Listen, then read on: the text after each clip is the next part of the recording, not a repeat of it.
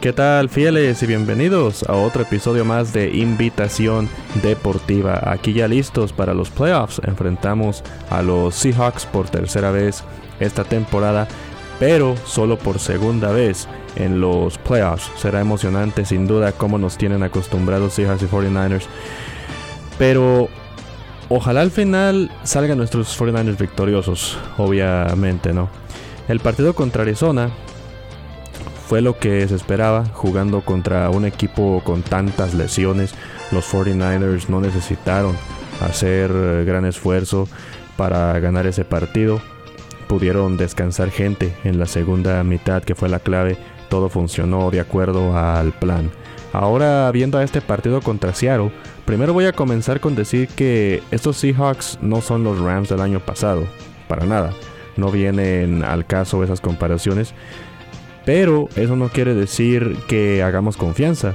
Son un equipo que puede ser peligroso, tienen las armas para ser peligroso y puede complicar el partido e incluso ganarlo. Primero hay que ver a Pete Carroll, ¿no?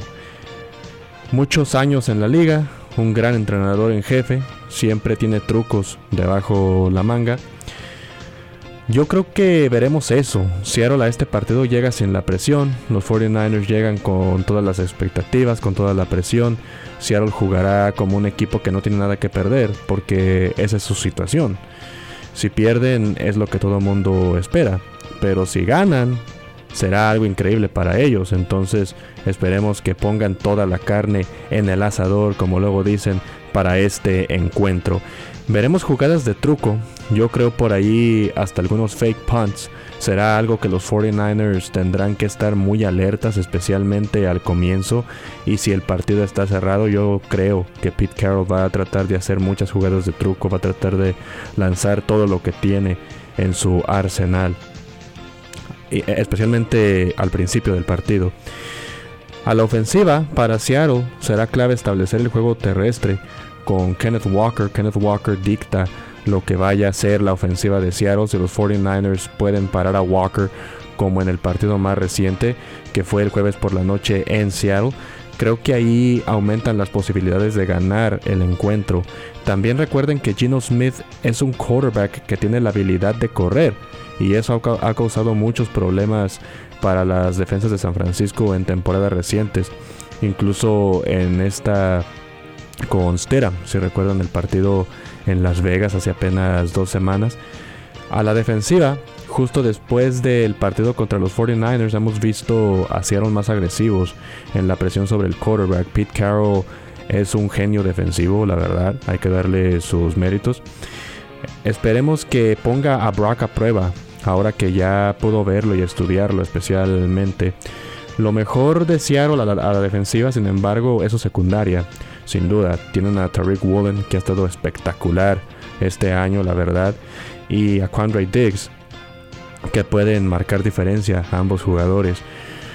Recordemos que en ese partido en Seattle los 49ers pudieron tener tanto control porque una o dos jugadas terminaron de su lado, porque miro que mucha gente eso es lo que señala, ¿no? Que los 49ers dominaron los dos enfrentamientos, que Seattle nada más tuvo un touchdown en dos enfrentamientos con los 49ers en la temporada regular. Es verdad, pero en ese segundo encuentro, porque ese es el que tenemos que ver más que nada, el primero, olvídense, el primer encuentro entre esos dos fue muy temprano en la temporada. El segundo es el que tenemos que ver un poco más. Y vamos a recordarlo un poco, ¿no? 49ers entraron al segundo cuarto ganando 7 a 0. En el segundo cuarto despejaron en sus primeras tres series a la ofensiva. Seattle simplemente fueron detenidos y después que fue donde precisamente San Francisco aprovecha para ponerse arriba 14 a 3. Algo que sí diré es que este partido los 49ers definitivamente son favoritos. En cuestión de matchups, los 49ers ganan en general. Solo les digo que no se sorprendan si el partido termina siendo cerrado. Al final del día, yo creo que mientras los 49ers jueguen como nos tienen acostumbrados este año, creo que sí pueden ganar cómodamente, existe la posibilidad. Pero también existe la posibilidad de que Seattle haga esto, haga que esto se complique y en serio, especialmente por lo que nos tienen acostumbrados estos dos equipos, ¿no? Que parece que Seattle no trae nada a veces y después te termina complicando la vida. Y entonces no se sorprendan si eso pasa. Pero vamos a ver las claves, que será muy importante que San Francisco las aproveche. La primera, detener a Kenneth Walker. Aunque Gino está teniendo un gran año, los partidos hemos visto cómo se meten en problemas los Seahawks cuando Walker no está produciendo. La línea también tendrá que presionar a Gino Smith y no dejarlo explotar esos pases largos. Seattle es terrible, esta es la segunda clave. Seattle es terrible contra las yardas después de la atrapada. Y para fortuna de San Francisco, básicamente todos nuestros jugadores a la ofensiva consiguen yardas después de la atrapada, especialmente con jugadores como Debo, McCaffrey, Kittle, Brandon Ayuk. Entonces será importante también ahí. La tercera y última clave creo que será Gino Smith, por lo que he visto te da te va a dar por lo menos una oportunidad clara de interceptarlo por partido, por lo menos una te va a dar Gino Smith.